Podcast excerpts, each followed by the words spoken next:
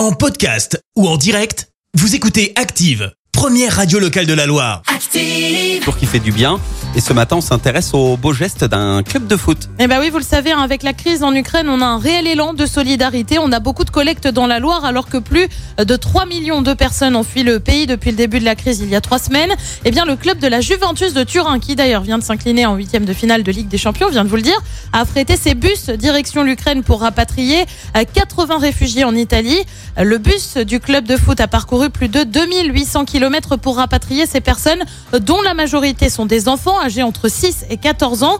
Ils sont arrivés en Italie dimanche. La demande avait été formulée par la Fédération de foot en Ukraine qui appelait à se mobiliser pour secourir les enfants et jeunes des écoles de foot à Kiev ou encore Kharkiv. Dans la Loire, un bus doit revenir de Pologne avec à bord près de 50 réfugiés ukrainiens. L'arrivée est prévue en milieu de matinée à Lorette. Merci. Vous avez écouté Active Radio, la première radio locale de la Loire. Active.